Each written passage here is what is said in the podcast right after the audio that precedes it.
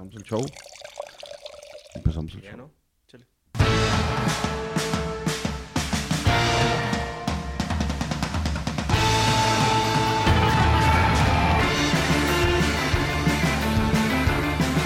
Bienvenidos sean otra vez a el champán de los podcasts. Este elixir de los podcasts. ¿Puedes decir, por favor, con tu Por voz? favor, por favor, Miguel. Es una gag ya, un elixir. Es un, Un es un- es un elixir. Es el episodio número 12. Ya llevamos 12. El pasado no pudimos grabar porque tenemos eh, diferentes horarios, pero bueno, aquí estamos y tenemos un tema interesante. Tenemos en, el, en la copa algo también bien, bien interesante y estábamos platicando de, de una canción que salió en el radio, pero se han fijado, creo que Humberto hace, hace tiempo me había dicho que viera, no me acuerdo qué serie fue, no sé si fue Suits, que me dijiste, ve el alcohol que sale en esa serie. No sé si era Suits o era otra. Eh, ve las botellas que se toman. No me acuerdo cuándo fue. Yo te mencioné, yo vi la botella de el Chen Bleu, es un vino del, del Languedoc, que sale en Billions. No, en Billions. en- Ándale, era eh, no, no, no, no Billions. En, en Billions sacan siempre Petrus, Romane Conti, no. Nunca le he visto. No, Billions. está muy buena. No, es en Succession. Ahí sale el Chen Bleu. No, yo vi, yo vi Suits creyendo que era la que me recomendaste y no salía nada de eso. y yo, mm. No. Voy a esto porque me aventé después de 10 años, creo yo. Midnight in Paris, otra vez. La volví a ver. Y reconocí los vinos cuando, pues en ese entonces no, no le puse tanta atención. Y cuando este güey, el principal, conoce a Salvador Dalí, Salvador Dalí está tomando Obrión. Y pide otra. Dice, Van Rouge, Van Rouge. Y le traen otro Obrión, así como si nada más. eh, sale Chateau Margaux del 61 cuando están en el presente. Y varios, varias cosas interesantes. Y la botella, o sea, muy accurate la película. Pues, por Woody Allen, pero muy buena. Recomendación de la semana. Que está en Netflix ya. Aprovechando las recomendaciones, eh, llevo una semana encerrado por una, una operación nada grave que me tuve que hacer hace poco, por eso no pudimos grabar también. Y, y no, no puedo ver tanta tele, pero lo que vi me, me aventé los ocho episodios de Drops of God. ¿Ya la Mm. vieron? Hijo, yo. Nos preguntaban. Sí. Yo, yo la dejé ver el. La empecé a ver. Y la dejé de ver porque está muy, muy padre todo el scenery. Está muy bien hecha. Está muy bonito todo. Pero como que no. No. Está muy. No sé. Irreal. Realmente. Yo creo que está muy, está muy, este, está muy exagerada, pero muy bien investigada. O sea, el guion se ve que lo hizo alguien con, con buena creatividad y apoyado o asesorado por gente muy apasionada del vino. Sí exageran muchos de los de, de las cosas Del que, tasting, que ¿no? creo También. que creo que malinforman. Creo que por un lado está muy muy padre que una serie de estas ganche al mercado, como lo hizo la serie de Drive to Survive en Con- Netflix de la Fórmula 1 que jaló a un mercado enorme de gente a la Fórmula 1, gente No lo vi. que nunca véanla, pero o sea, es una serie de la Fórmula 1. La del ajedrez. La del, la del golf también. ¿Cómo se llama? Eh, Perfect Swing. No, este sí, este Full Swing. Full, esta, esa estuvo buena. Bueno, todas estas series creo que ayudan porque captan a, a gente que no está necesariamente ligada a, esas, a esos deportes o esas industrias o esos hobbies o esas pasiones, como el caso aquí el vino. Eh, por ese lado creo que está muy bien. Por otro lado, yo creo de la serie de Drops of God que malinforman un poco. Ha habido amigos que me preguntan que si es posible adivinar un vino, cosecha, o sea, que te den solamente una copa enfrente y que tú, sin tener mayor referencia, puedas decir, esto es un Chateau Cheval Blanc del 99, que es el caso, o sea, se- están compitiendo dos perso- dos primos, personajes. ¿no? no. si no la han visto, le estás spoileando. Bueno. Dos personajes eh, ligados a la industria del vino de una u otra forma y los pone a alguien a competir para ganar algo. Y una de las pruebas, la primera prueba es un blind tasting.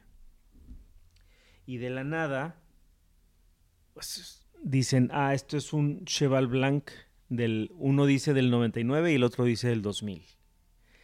Y me han preguntado que si eso es posible. A ver, pues, ¿qué opinan ustedes? Yo creo que es, yo creo que es imposible. O sea, creo que una nariz desarrollada para un blind tasting puede llegarte a decir, esto es San Emilion, ¿no? San Emilion Grand Cru en el caso de Cheval Blanc. Y esto, pues tiene nivel de calidad como los grandes San Emilions de los grandes San Emilions. Y por como lo percibo el vino, pues debe tener más o menos unos 10 años de botella. Y por como percibo la parte cálida de fruta y de alcohol, probablemente será de hace 10 años una cosecha caliente. Entonces, pues esto puede ser 2012 o 2013, algo así creo que se puede llegar a decir. Y luego, el que tenga los, los pantalones bien amarrados, decir, yo creo que esto es un Cheval Blanc del 2000. Y en una de esas, atinar. Eso es lo más irreal, lo de decir el viñedo. A menos de que trabajes en Cheval Blanc Exacto. y tú seas el enólogo y te sepas Exactamente. todos los años. Tendría que ser alguien con una memoria de inteligencia artificial, o sea, una computadora que pudiera administrar tantos vinos y probarlos a tanto detalle para llegar a adivinar. Yo creo que es, yo creo que yo me, me preguntó a alguien y le dije que es imposible. A menos, como dice Diego, que pues, he trabajado, o sea, es mi viñedo, güey, lo he trabajado toda mi vida y es el único vino que tomo, pues probablemente sí puedas, pero aún así, ¿cómo vas a decir que es un 2000 o un 99? O sea, ya, ya atinar el año es bien difícil, güey. O sea, puedes decir más o menos esto, yo le he hecho una evolución en botella ya de 10, 12, 15 años, pero llegarle a pegar al año, pues prácticamente... Una de las personas que me preguntó me dijo, y si se puede, le dije, mira, adivinar ese detalle yo creo que es imposible. Habrá quien lo haga, como tú dices, alguien que, que realmente se haya metido toda su vida a estudiar burdeo nada más left bank o right bank y que los ha probado todos de todas las cosechas en, en catas al mismo tiempo también comparativas, que es muy diferente si los pruebas solos o que si un día te sientes a probar los cinco Gran Cru Clases juntos y luego la otra vez juntos y luego otra vez, entonces ya vas vas como referenciando cada uno de, en, en algún lado, ¿no? Pero, pero sería imposible que sin saber de dónde es. Si puedes llegar a decir es Burdeos, sí, sí puedes llegar a decir, Sí. sin duda. Sí, O sea, eso sí puedes llegar a decir esto es Burdeos. Esto- esto es viejo mundo. Del viejo mundo creo que es Francia. De Francia creo que es Burdeos. Mm. De Burdeos creo que es eh, Right Bank. De Right Bank creo que este tiene más Cabernet Franc que Merlot o al revés. Y creo que esto tiene entre, entre 7 a 10 años en botella. Y por lo tanto, yo creo que si en los entre 7 y 10 años estamos hablando que esta es una cosecha 2010 y- entre 15 y 18, por el nivel de taninos y acidez, esto fue una cosecha corta fría. Entonces yo creo que puede ser un, do- un 16 Un 14. Te vas. o un 14. Y por el, por el trabajo de barrica nueva, tan tostada, pienso que puede ser alguno de estos. Y le atinas en una de esas. Bueno, ándale, ahorita como lo dijiste, veo a Miguel como pensando... Armando un rompecabezas. Armando un rompecabezas. Una, es una de esas. Imagínate que lo hagas con Borgoña y digas, ¿quién usa barrica nueva? Eh, y hagas tu puzzle y digas, bueno, pues la fruta está muy potente. Voy a hablar por ahorita, que es lo más cercano que he tenido. Dujac, que usa barrica nueva y americana. Pues sabe a...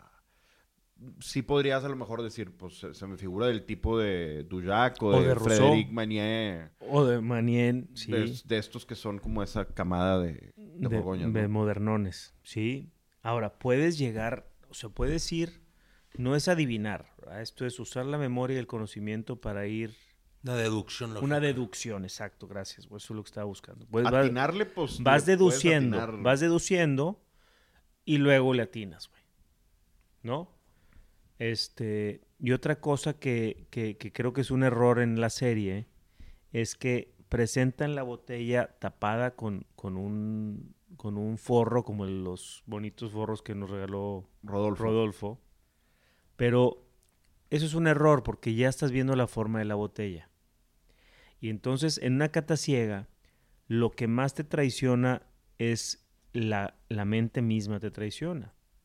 Tú tienes que ir y, y en, el- en la primera, en la primera prueba que hacen el par de protagonistas de la serie, la chava dice, ella dice, esto es no, e- incluso escribe, esto es Cheval Blanc del 99. Y luego en su mente, muy fantasiosamente, como está producida la película, ella se va a su, a, su me- a su memoria y empieza a abrir cajones y están todos desordenados y en los cajones hay algunos compuestos aromáticos y tal. Y cuando está buscando la cosecha, camina por una cava y están los casilleros marcados por cosecha. Y está entre, indecisa entre el 99 y el 2000. Y de repente una corazonada le hace voltear a ver el, casillero de los donde están los 2000 y tacha el 99 y pone 2000.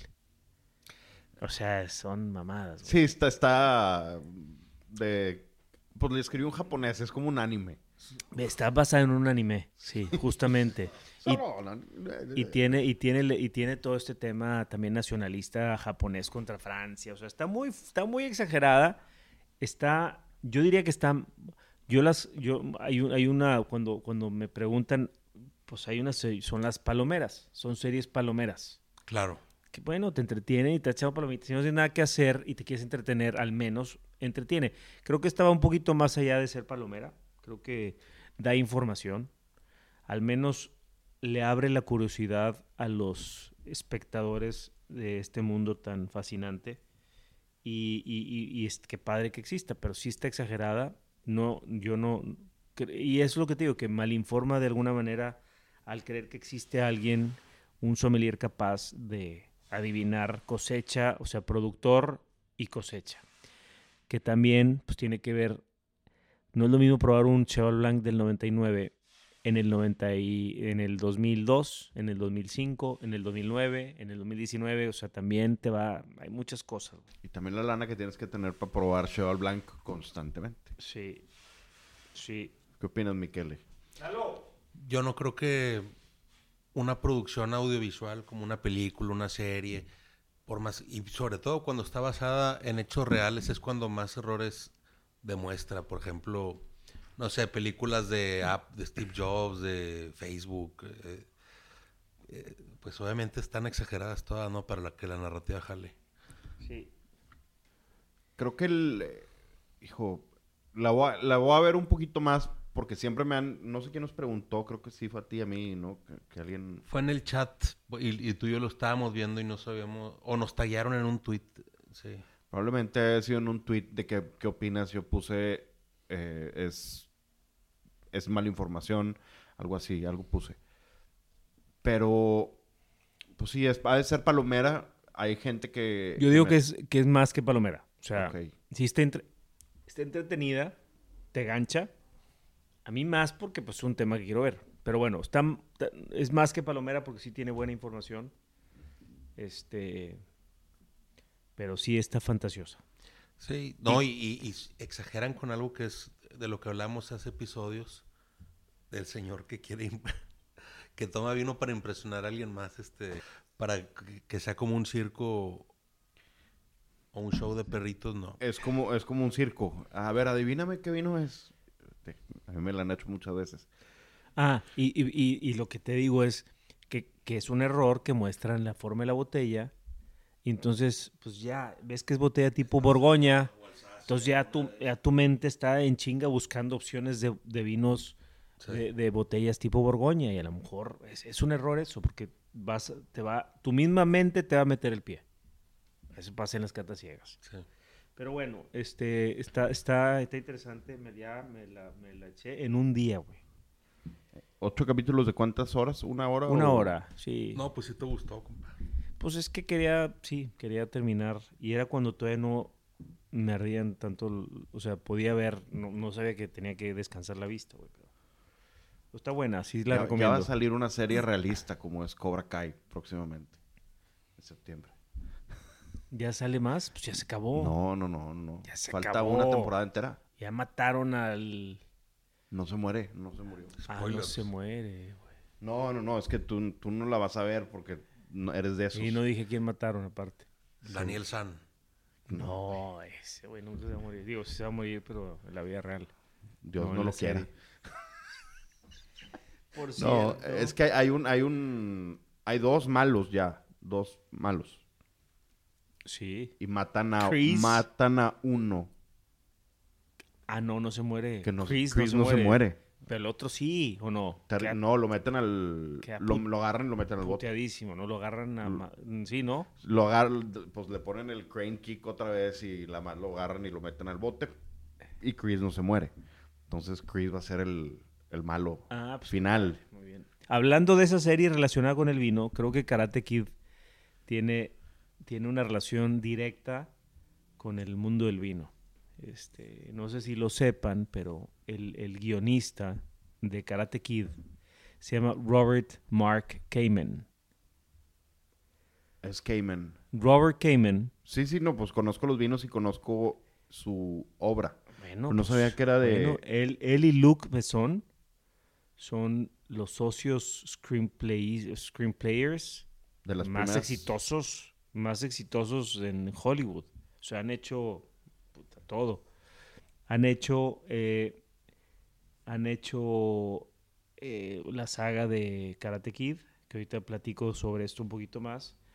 Las, la de Taken, Buenísima. A Walk, A Walk in the Clouds, Clouds, A Walk in the Clouds. De es sale Keanu Reeves de un también de un viñedo, de un viñedo, pues porque el güey tiene un viñedo. ¿Quién? Por eso, Robert Cayman Ah, tiene un viñedo. yo pues, sé, yo sé, yo sé, pero- Little White Market somos los importadores de De Cayman, Cayman, sí, que son grandes vinos, grandes cabernets de Sonoma. Este, agricultura orgánica, este, son súper vinos. Los hace, los hace Mark Herold, es el enólogo. Este, y bueno, y Cayman, Robert Cayman escribió Karate Kid. Y en la, en la continuación esta que no está escrita por Mark con, por Cayman, la de Cobra Kai, Ajá. pero siempre le dan, si te fijas en los créditos, dice based on the characters Oh, by, sí, by sí, sí. Robert Kamen. Este, obviamente le sigue llegando lana también de eso, Pues claro. qué bueno, porque así Qué es, así es como hizo su dinero al no vender el, el guion de Karate Kid.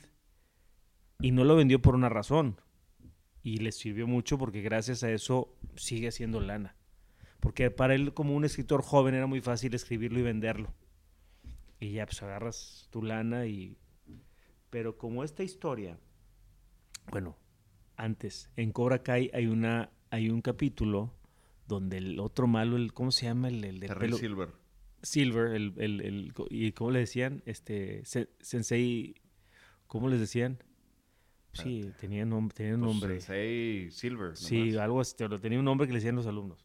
Pero sí, Terry Silver tiene una cava, ¿te acuerdas? Ah, sí, sí, sí. tiene una cava de vinos chingona porque le ha ido muy bien Es en la vida. millonario el güey. Es Está en un piano. en Malibú, güey, sí. Y entonces se enoja y hay una botella como de, será doble magnum en la cava de Cabernet de Cayman. Ok. Se enoja y hace una patada, una- de, ¿cómo se llama la, cuando tienes la patada de, Roundhouse kick. le das la vuelta así hacia atrás, Sí. la patea y la estrella contra la pared. O sea, destruye una botella de Cayman en su cava. Para sacar una espada, ¿no? Una cosa así. No me acuerdo, pero... Pero lo voy a volver a ver eso porque no sabía que era de Cayman. Sí, se, se ve la botella de, lit- de 3 litros de Cayman y de repente da una patada, porque se enoja y la destruye contra la pared. Y, eh, o sea, ahí es donde sale Cayman en, en la serie. Más en los créditos. Y en los créditos. ¿Y por qué Robert Cayman no vendió su guion a Colombia? La historia es muy padre. ¿Tienen tiempo?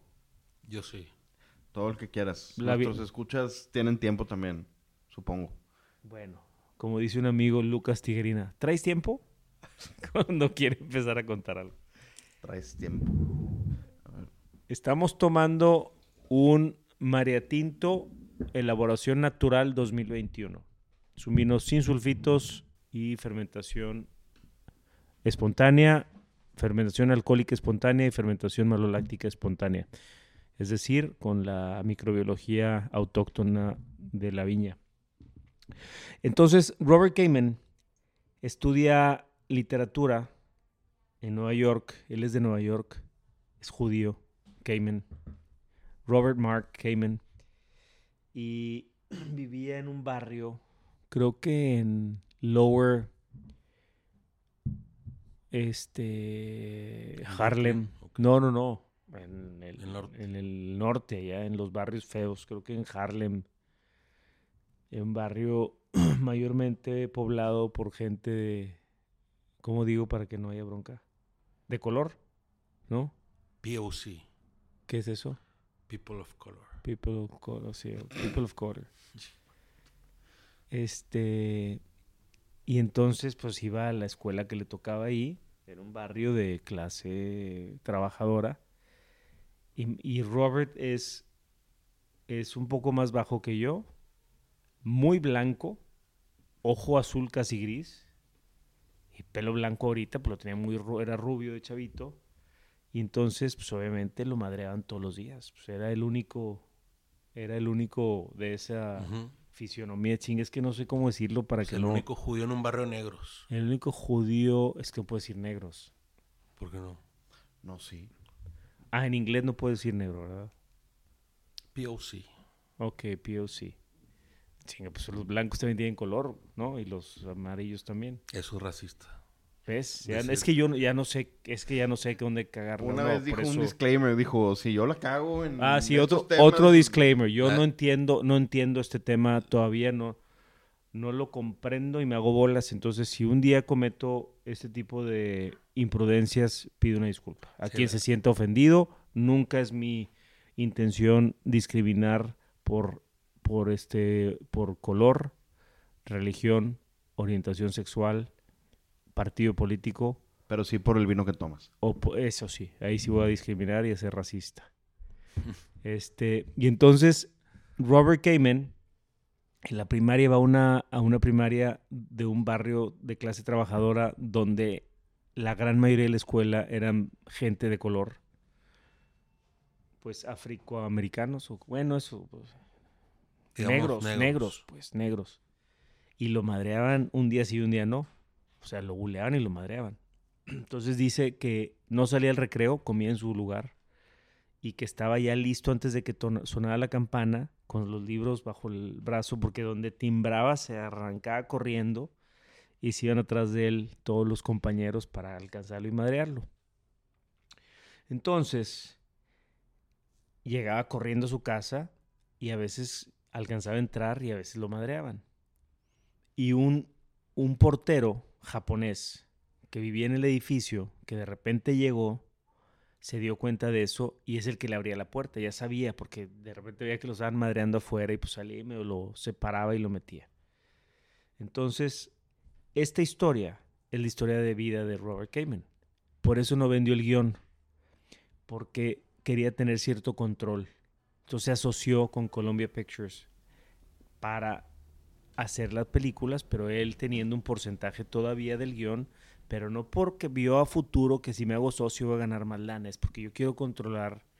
Si me lo compran van a hacer lo que quieran con el guion. Y el güey, como era su vida, o, o basada en su vida, y en personajes importantes para él, por eso no, por eso quiso tener cierto control todavía. Pero no salen los chicos de Harlem en el, en el guion. Es que en las tres películas, si las ves, se arma toda la historia real.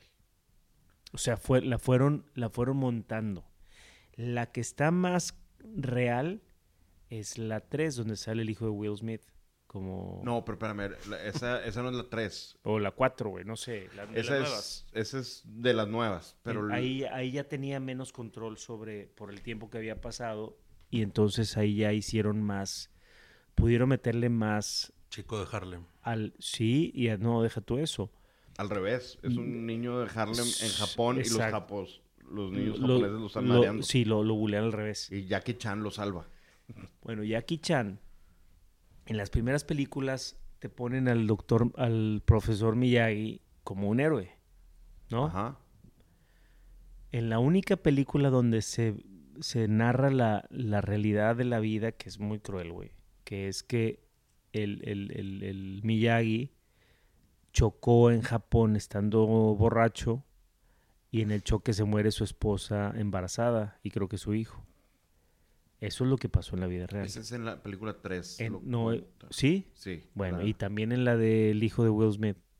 Ah, ahí no también, sabía, ahí sale, claro, güey. Ahí sale hasta lo que hacía, que agarraba un, creo que era un Civic Honda o un Accord, lo pulía durante todo el año, lo- por eso lo enceraba wax on, wax off. Sí, güey. Lo pintaba, ¿te acuerdas que pin- Sí. lo dejaba hecho hermoso el coche? Y el día que cumplía el aniversario de lo que de aquel accidente tan trágico, lo destruía con un con a madrazos el coche. En las primeras no pasa eso y nunca hablan de- del, del origen del doctor Miyagi. El doctor Miyagi aparece en ese edificio porque era hermano de un sushero que vivía por ahí en, o sea, alguien en Japón que trabajaba en un sushi y el, el hermano, o sea, el Miyagi, que no se llama Miyagi en la vida real. Pat. no, no, Pat eh, Morita. Pat Morita, es- Morita. no, no, no, pero me refiero al personaje real, no al Ah. que lo interpreta, sino al personaje real. O sea, el japonés que realmente conoció a Robert y fue como un padre para él, güey. Ah, ok. El real, en la- o sea, en la vida real el japonés entra en depresión en Japón y pues lo que pasó, güey, que por ir manejando tomado tuvo un accidente y se muere su familia y él, él, se quedó, se dejó a morir, haz de cuenta, en su depresión y ya no quería vivir. El hermano lo manda a traer a, a Nueva York pues, para salvarlo de alguna manera y, y lo pone de portero en el edificio donde vivía también el hermano, el sushero. Y lo único que sabía hacer pues era pues, ser portero, güey, porque no, no tenía chamba, estaba en depresión. Y es donde se conoce, se conoce con Robert Kamen, donde le empieza a ayudar a abrirle la puerta para que no lo madreen. Crean esta relación, que es muy importante para, para, para Robert, porque pues, fue un maestro para él. Le enseña karate, güey y le dices que no te puedo enseñar a correr más rápido. Lo que voy a hacer es enseñarte a defenderte si te pescan. Y entonces Robert es cinta negra y tiene diplomas y títulos y la chingada. O sea, es un karateca pro, Robert Kamen. Y todo surgió por este japonés, que en las películas lo, lo, lo retratan. O sea, en las películas pasa. En la última que fue esta que te digo, antes de Cobra Kai, hay una película del hijo de, de Will Smith Sí. ahí es donde se ve más la realidad. Ahí es donde ya tocan el tema de este japonés, que fue como una figura muy importante para Cayman. Y, y entonces él, al asociarse en el guion, pues hace muchísima lana. Imagínate, güey. O sea, se hizo, hizo, tuvo un éxito muy importante. Y él llega al mundo del vino porque cuando estaban de estudiantes en Filadelfia, estudiaron literatura en Filadelfia, cuatro amigos. Y en ese entonces, pues, pues la weed era como, era normal, las fiestas eran de weed. Y entonces un día, ellos acordaron en la universidad que el primero que vendiera un libro, escribiera un libro o vendiera un guion, iba a reunir a los cuatro amigos a, a financiar la reunión de cuates en donde estuviera el más jodido de los cuatro para que no viajara, y se iban a reunir. Robert hace un guion que se llama Taps, una película donde Tom Cruise sale cuando era chavitito, güey. Hace un guion, es una película muy padre, si la pueden ver, se llama Taps. Escrita por este güey, fue su primer guion, que llega a Hollywood, y con la lana poquita que le pagaron, se juntan en Sonoma, porque su amigo estaba en Sonoma. Hacen una reunión ahí, consiguen weed para pasar el fin de semana ahí, y resulta que había un chavito que hacía weed orgánica. Total que hoy empiezan a fumar y, guay, cabrón, qué buena está esta, qué, qué rica está el efecto, está suave, rico el aroma y el efecto y la ch- chingón. Y le dicen, y le dice Robert a sus amigos, ¿saben qué? Estaban arriba en, un, en donde está la propiedad hoy de Cayman. Estoy hablando en los setentas, güey. O sea, o en los principios de los ochentas. Sonoma no valía nada. Nada. Y entonces están viendo así, en de su- de- hay una parte de, es, es Downtown Sonoma, donde está el pueblito que se- a mí me encanta, es la parte que más me gusta. Mira, todos los pueblitos de, de Napa y Sonoma, Downtown Sonoma, o Sonoma se llama el pueblo, es el que más me gusta.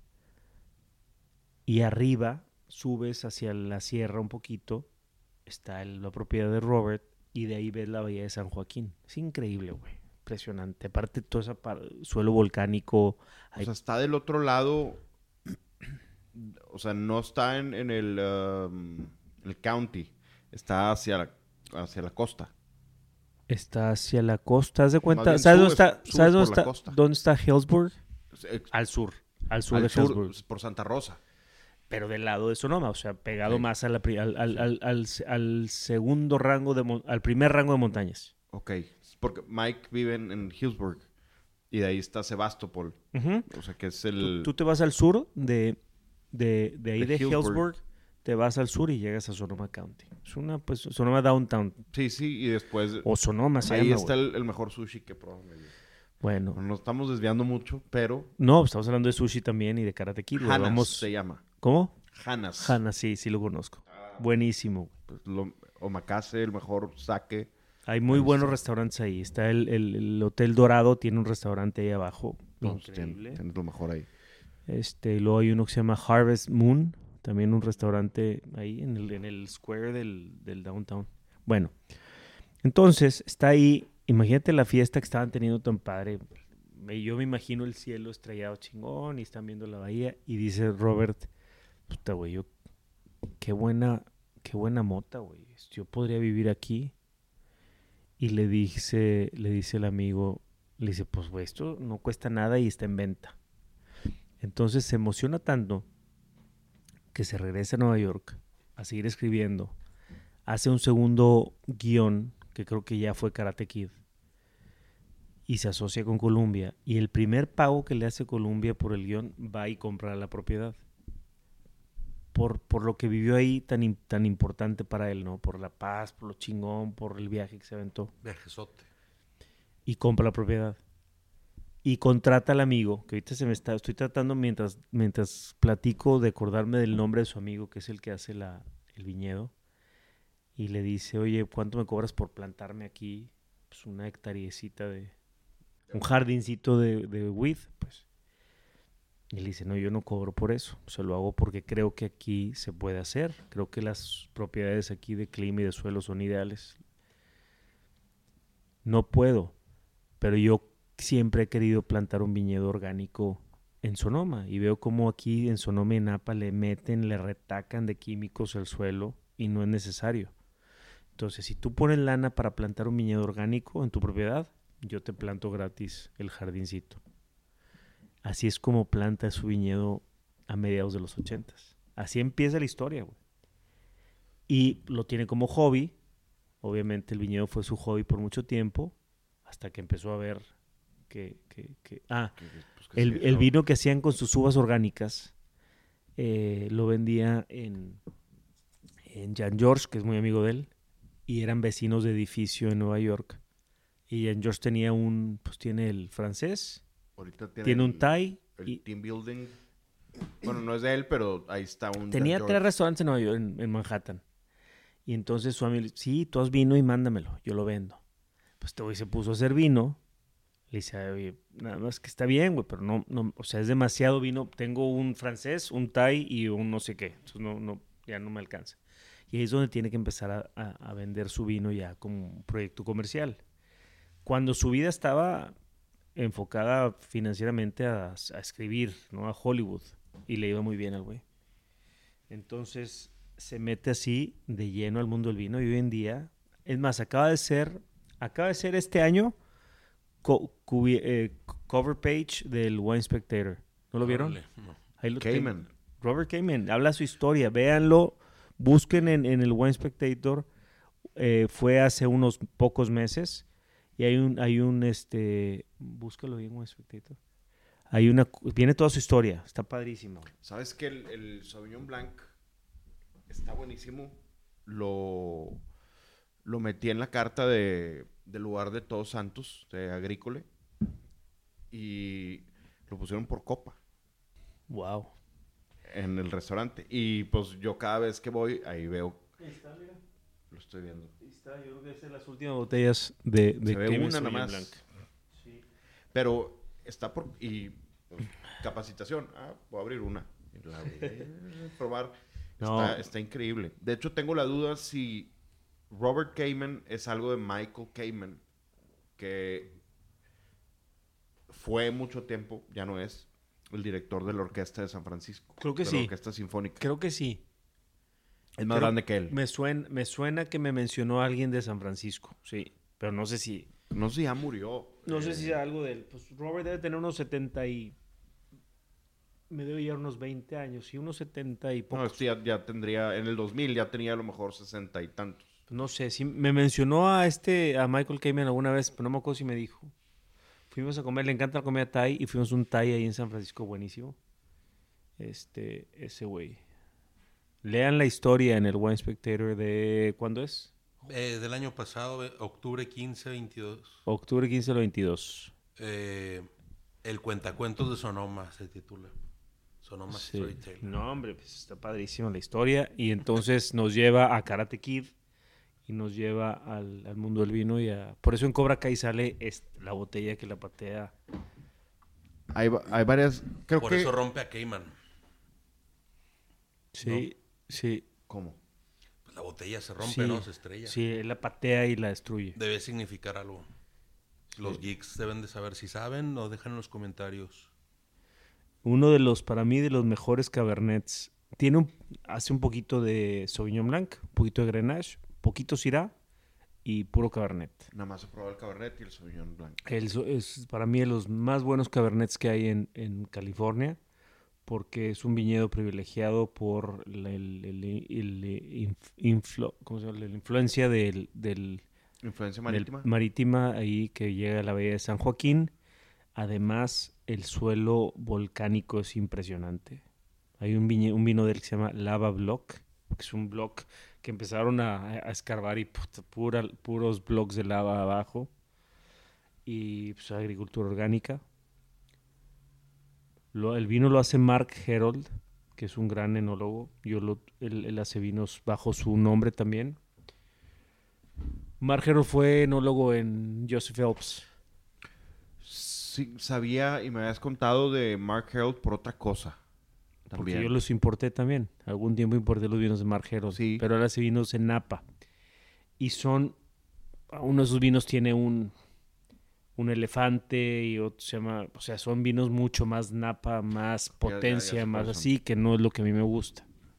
Me gusta lo que hace en Cayman con la fruta de Cayman, pero no me gusta tanto lo que hace él Solo. como sus vinos. Son, son más bombas de Napa que... Tengo un, un paréntesis, que es un paréntesis importante para el episodio.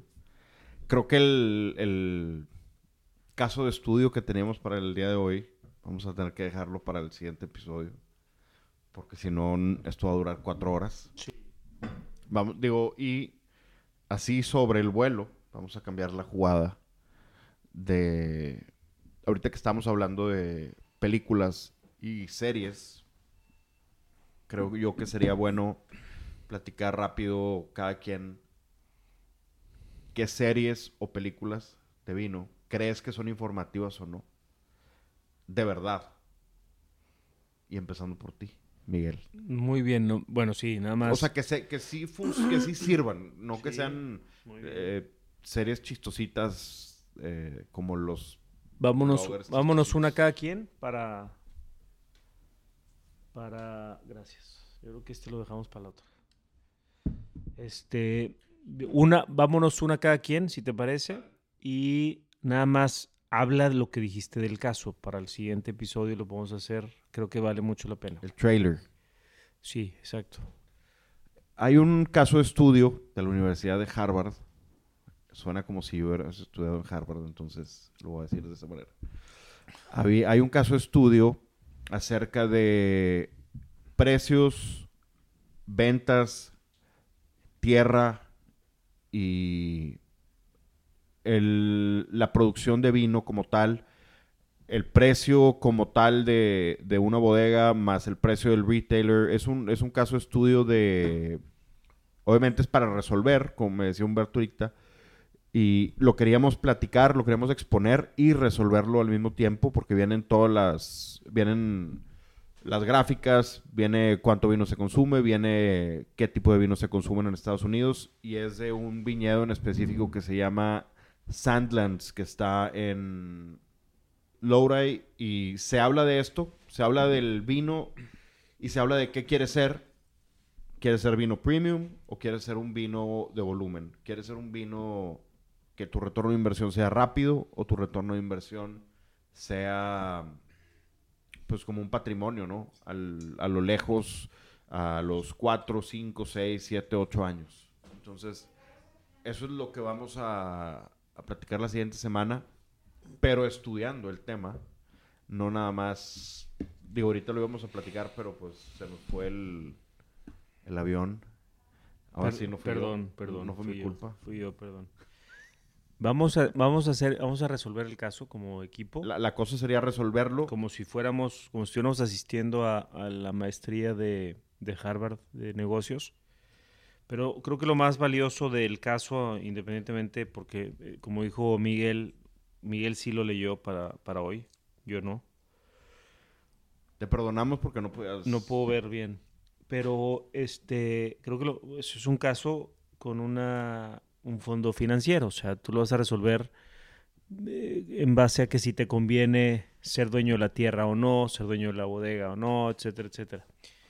Pero creo que le vamos a poder dar un enfoque mucho más este, enriquecedor para todos, a- más que llegar a una solución de si esta empresa le conviene comprar el viñedo o, o seguir comprando uva, ¿no? Entonces, bueno, lo haremos para el próximo y profundizamos mucho, que yo creo que hay mucho que platicar o mucho que les podemos compartir sobre, sobre los tipos de negocio de vino que hay, ¿no? Como el private label, el comprar vino, el hacer vino, el hacer uva, el plantar viñedo, etcétera, etcétera. Es demasiadas cosas. Mucho. Por ejemplo, en María Tinto, ¿cómo es? Maretinto, este, yo creo que lo, lo- lo- nos metemos de lleno el siguiente episodio, porque si me pongo a hablar ahorita, pues ya nos va a dar aquí. Maretinto es un híbrido de muchas cosas, donde, pero bueno, mejor lo, lo dejamos para el siguiente, Órale, porque si no, nomás voy a, órale. nomás, una de las tres mentiras del mexicano, Nomás tantito. sí. Entonces, no, mejor... No me la sabía, nada más lo dije a lo güey, ¿eh? Pues sí. Pero pues... De hecho, no es tantito, es otra, pero Ah, ok, ya, ya, ya, ya. nomás. Ya, ya, ya. Ya, no lo quiero decir porque No, no, no somos, digas, no no. somos vulgares. No, y, y- y si no nos regaña Miguel. Pero bueno, entonces, a ver, me parece bien lo del tema de las Sí, ahorita series que y estamos películas. hablando de series, Miguel, ¿alguna que hayas visto tú? Película, puede ser película, puede ser serie, puede ser libro. En Amadeus, la película Amadeus, el color con el que representan el vino es fantástico. Se ve un rojo muy brillante, muy rubí, eh, y como, el si blanco, fuera, el blanco se ve bien rico. como si fuera Trousseau. Eh, se me hace bello. Se me hace bello. No me gusta en, en la televisión, en las novelas que a veces sale el color falso. Sí, en, en la de Drops of God muchas veces se ve... Hijo, es algo, ya Hijo, es eso- turn off para mí de ver eso. sí, se un ve, color de mentiras. Se ve un color raro, como café con jamaica. Chinga. No, ya no la voy a ver, nada más por eso. No, vela, sí, vela. Eh, digo, eso que dijiste de Amadeus, yo siempre lo he pensado y me lo imaginaba. Hay una escena que sale Mozart por la calle con una botella y siempre he pensado que era Riesling. En mi cerebro era Riesling lo que traía en las manos, pero nunca vamos a saber. Spatburgunder. Weissburgunter. Vice. Bueno, Recomendaciones. eh, ve más televisión, quizás, sé menos intelectual, para que puedas estar al nivel del show. No, lo que hago es eh, podcast, YouTube, ese tipo de cosas. Bueno, te voy a decir, voy a decir varias. Voy a decir una, voy a decir una buena y una mala. Hay una película que se llama Sommelier, así nada más. Eh, es de, la produjo este cuate que sale en Some, el negrito de la película de Some. POC. Sí. Dylan Proctor se llama. Y él presentó el examen de Master Sommelier seis veces y no lo pasó ni una de ellas.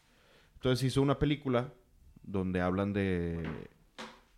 Imagínate que son, que tú y yo decimos, vamos a estudiar sommelier. Y en dos meses ya estamos presentando el, el MS. Cosa que pues no, no sucede y no va a suceder. Lo que no me gusta de la película es que pasa eso, que están probando vinos y de repente, este es un William Febre eh, Sancerre, ta, ta, ta, muy falso. ¿Y si la viste esa película o no? ¿Som? No, no son. Ah, no. Eh, es de un... ¿No es la, no es la del POC? Sí. Sí. Sí, De- que... De un negrito que quiere ser Ajá, sommelier. la sí. primera y sí, sí la vi, vinos. sí la vi. Y Mali- pues malísima. pues Y tengo un conflicto ahí porque dice Executive Producer, dice Drew Brees. No sé por qué. Y no creo que a nadie más le digan Drew. Y se No. pide Brees. Pues es el que pone la lana. Sí, pero no, pues no sé si será amigo de alguno de ellos. Oye, me llegaron mis resultados genéticos. eh, étnicos, ¿verdad? De, de etnicidad. A ver, quiero ver. Yo lo leo. No quiero que digas... El- es la, columna a la derecha, porque las primeras dos son mis papás. De acuerdo, ¿es 23andMe? No. ¿Cuál? Ok, de acuerdo a esto, Miguel Ferriño es 46% español, 18% indígena mexicano, 15... 18%, güey. Pero dice el norte de México. Pues por Nah, eso, güey. 15 indígenas me- de México. Indígenas. Qué, Indígenas qué orgullo, indígenas. güey. Sí, 18%. porque sobre todo es de la zona. de- Eres como Pancho Villa. puede ser, puede ser. Eh, 15% del País Vasco, Increíble. tus papás cero, tu, bueno, tu progenitor dos, Sí, mi mamá nada. nada. Y, ni nada tampoco del sur de Italia. Mi mamá Y no es tú eres del 8% del sur de Italia, 8% po- de Portugal, 3% judío, 1% irlandés y 1% de Gales. Interesante, ¿no? Sí. Curioso. Por ahí sangre celta. Sangre Oye, celta. bueno, entonces. Celtic. Entonces tú, sommelier. Es la, es es, esa es la mala. Vas tú. Bueno, voy a decir otra serie interesante. Esta no, dije la que no me interesaba. Eh, Oz Clarks and James May Wine Adventure. Esa es una gran serie para aprender de vinos, aunque no quieras. Si te gustan los carros y la vas a ver por James May, vas a aprender de vinos porque ahí está Oz Clark. Y si te gustan los vinos y no te interesan los carros, vas a aprender algo de carros por, por James May. Está, está interesante, digo, Humberto debe conocer a James May muy bien. Es el, trabajó en la BBC, ¿no? Es de Top Gear. Fue uno de los tres de Top Gear. El- estoy hablando de que una serie que me gustó se llama eh, James May and Oz Clark's Wine Adventure. Ah, qué buena. Este salió en 2006. Está bien interesante porque pues si te gustan los carros, ver los carros que saca James May para ir por todo Burdeos y por Borgoña. Y si te gusta el vino, pues todo lo que le enseña Oz Clark. Y luego hay una segunda parte en Napa. Napa, Sonoma, Paso Robles y Mendocino. Y está muy interesante también. Me trae buenos recuerdos esa serie. Ok, tú ya dijiste, ¿verdad? Yo ya aventé toda la industria por la ventana. ¿Sabes que Me he dado cuenta que soy de ver, cuando veo películas, de ver al, o sea, por ejemplo, este fin de semana me aventé la de Mario Bros. apenas. No lo había visto. Y salió en, en Prime y la vi y alguien, le dije a alguien que la estaba viendo y me dijo, ay, qué padre la canción de Pitches. Y yo, lo que menos me importa es esa canción, lo que más me importa es que yo sí jugué el juego 2D, donde, donde están moviéndose así. ¿Y la de Barbie ya la viste? No. Ah, No lo voy a ver. No, ah, no. muy bien. O sea, no puede ser que ya viste Mario y no has visto Avatar, por ejemplo.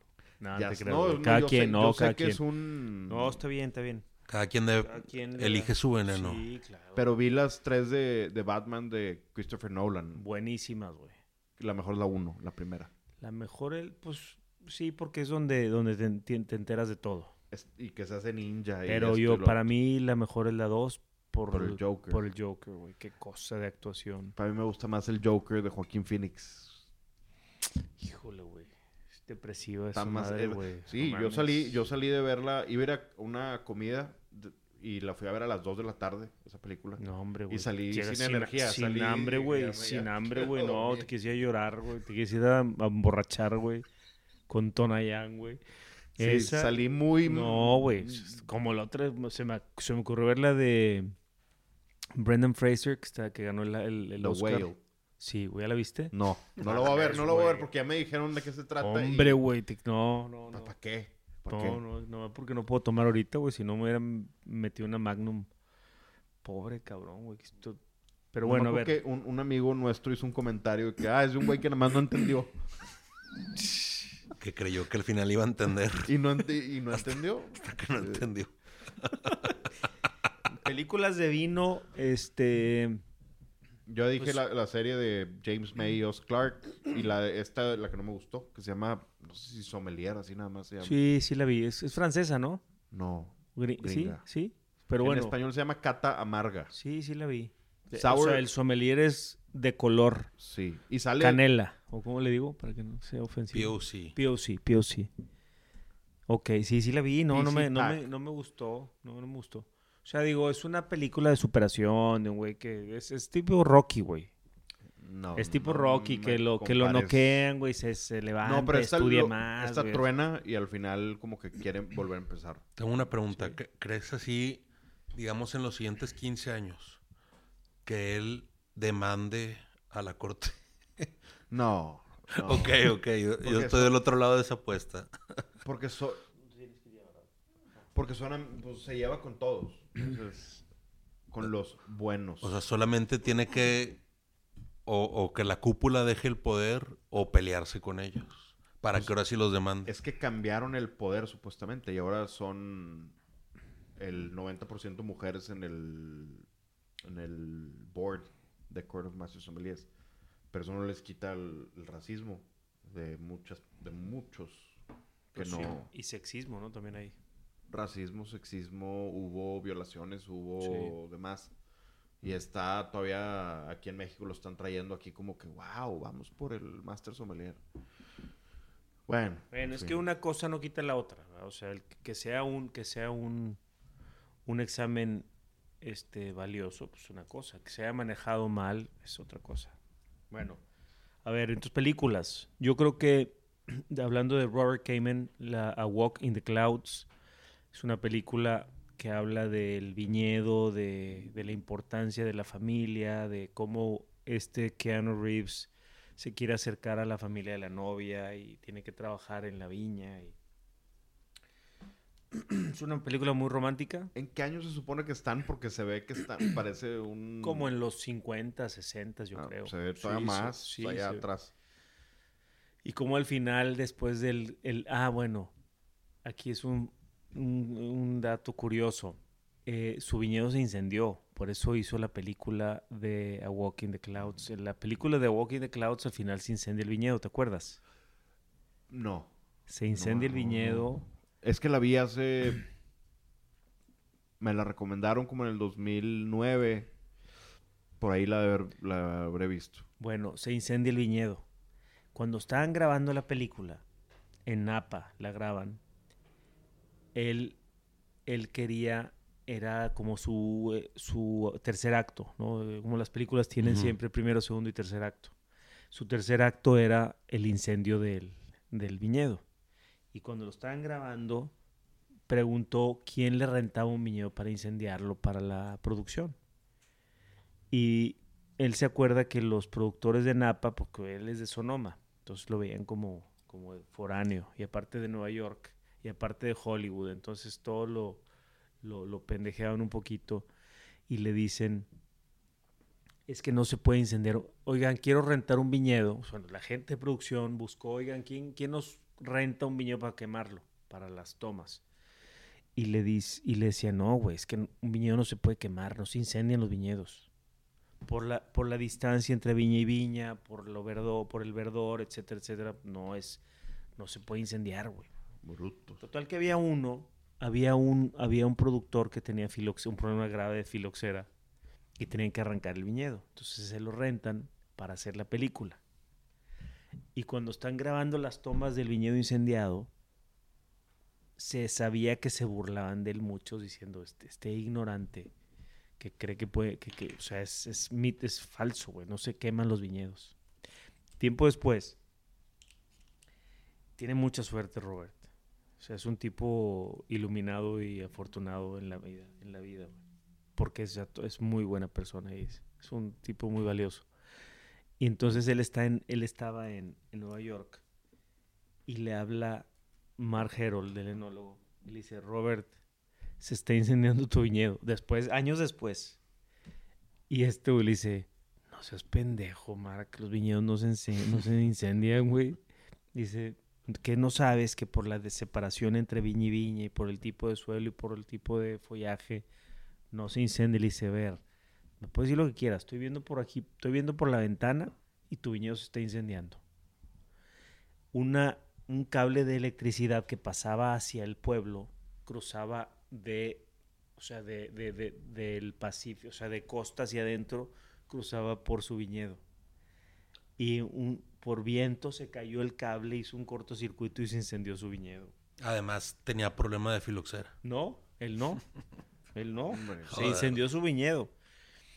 Y entonces él, eh, pues, ¿qué, qué hago? Pues demanda a la Power Supply Electric, no sé qué, American Company. Entonces él se mete a, a buscar en internet el, eh, el nombre de, de una empresa, de una firma de abogados de San Francisco muy poderosa que había, le había ganado, creo que a General Electric, un caso así millonario. Y güey les dice, oye, pues mira, va a estar difícil, pero tengo un caso, estos me quemaron mi viñedo y quiero que me paguen lo que hubiera sacado de uvas por los siguientes 10 años. Y le dicen, bueno, lo que les, les dijo, lo que le saques, no lo compartimos. Y es una firma de abogados choncha, güey, que, que, pues les tembló las piernas a los de Power Supply, no sé qué, donde vieron que llegaba la notificación de este despacho de abogados. Le, le, le dijo, no, no queremos ir a corte, ¿cuánto te damos? Y le dieron una lana grande. Con esa lana replantó el viñedo y lo llevó hacia calidad chingona porque pues, te- tenía con qué. Entonces, to- muchas historias muy, muy curiosas. Pero bueno, esa es la anécdota para mí de, de, de, de A Walk in the Clouds. Está increíble el que les tembló las piernitas, nomás por ver quién sabe qué firma de haber No, sido. una firma así choncha. Y la otra muy famosa de vinos, que mucha gente habrá visto seguramente, es la de Sideways. Yo quería hablar de esa. A ver, habla tú. Pero, ¿qué, digo, ¿qué ibas a decir para saber yo? A mí de esa me, me impresionó. Primero el guion es muy bueno. O sea, Paul Giamatti es un genio no, es de un la genio, güey. Y el otro, que no me acuerdo cómo se llama, este, el güero, el amigo. Que el- es, el, es uno de los malos de Spider-Man. Es- Sí, este... Nomás lo he visto en esas dos películas. Sale, sale, bueno, este, creo que el guion es buenísimo. La Sí. actuación de Paul Giamatti es impecable, güey. Es impresionante. Le compras todo el personaje. Él ha dicho, yo no sé nada de vinos mm, y no sabía nada de vinos. No, güey, se la compras, güey. Es, un, es una gr- gran actuación de la, de la chinita, la novia del güero, Que ella sale que en sale Grey's en Anatomy. Grey's Anatomy. Y lo que más me impactó a mí es el impacto que esa película tuvo en la industria de Estados Unidos. ¿Tú viste Sideways? ¿No? Bueno, apúntala para que la veas. Este es una película de sobre, sobre vinos. Sobre y cómo Pinot Noir. sobre Pinot Noir y Merlot. ¿Cómo impactó en, en- en- en el mercado, güey? ¿Cómo I'm tuvo not ese impacto? drinking any fucking Merlot. Sí, esa. Bueno, ¿tú qué querías decir de esa película? Es que lo que quería decir es que la parte del vino, a mí en realidad esa película no me... No, no soy fan de la parte del vino de la película, Sí, no. sino de la parte humana. Porque ves los personajes y, y es muy crudo. Entonces, pues, tú la, la viste una vez conmigo, ¿no? Tú. Sí, pero ¿por qué dices crudo? Crudo porque es un es un güey recién divorciado Zúmbale.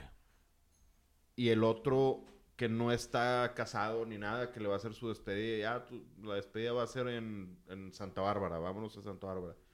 Em, y uno de ellos es, es recién divorciado, es esa. Recién divorciado y su problema Es como- es que tiene depresión y al, al momento de tomar, pues también toma Xanax y Prozac y se pone hasta el soquete El rifle. y hace puras estupideces y por eso le dicen do not go to the dark side cuando están con las conocen a las dos chavas y le dicen did you bring your Xanax y el güey de que sí aquí está ya hombre y de repente empieza así a tambalearse en la mesa y va y le habla a la ex y va y, o sea es, es muy real que a una persona le puede pasar ese tipo de cosas Eh, y lo, lo interesante es que la gente cree que le están echando al merlot a la película cuando en realidad cuando le preguntan cuál es tu vino favorito y cuál es tu vino que tienes guardado, dice que es un Cheval Blanc. un Cheval Blanc del 61, Sí. que es Merlot con Cap Franc. Y son las dos variedades a las cuales dice toda la película. Y al final se lo está comiendo con Pues- una burger en no sé dónde. Como en un Burger King o algo Sí, así. un- Creo que nadie, yo creo que esa reflexión no la hizo nadie, porque él se la pasa tirándole al merlot toda la película ajá. Y el es porque a su esposa le encantaba. y el cierre y el cierre, pero pero es que no es al merlot, o sea, es, es al- a la, a recuerdo. la tipificación del merlot corriente dulce y al recuerdo que le causaba que su ex tomaba ese vino, porque cierra tomándose en un vasito de de Red cartón Sí. una Un Cheval Blanc. Un Cheval Blanc 61. Con la, con la recomendación de la niña que conoce, de la chava esta que conoce, la güera, que él dice, estoy guardando esa botella para una ocasión especial. Y la trillada, que ahora es muy trillada, pero ahí no fue Ahí trillada. no era trillada. no era que trillada. dice, la ocasión especial es en la sí, que abres ahorita este- ya hay gente que hasta en sus, en sus Instagrams pone, ¿no? La frase como como si, como si lo hubieran inventado de que no, no, no, el, el vino no es, o sea, no esperes la ocasión especial, el vino es la ocasión especial. Bueno, esa, esa nació, según yo, ahí nació esa, esa Yo fue la primera vez que lo vi en ese guion. Eso fue, ¿de cuándo es la película? 2003. o 2003, cuatro. hace Y 20 es- Y es de años. un libro de más viejo. Sí, tiene 20 años la película. Esa es una, es una muy buena película que, que, que tiene mucho para sacarle, mucho, mucho al tema humano y luego al tema del mercado, cómo, cómo influyó el mercado tan fuerte. Pero también no se cayó el- las ventas de Merlot, sino... Disparó subió- las de Pinot Noir. Disparó las de Pinot No, Noir. sí hubo impacto, según yo. Pero muy, muy tranquilo. No fue un... Así...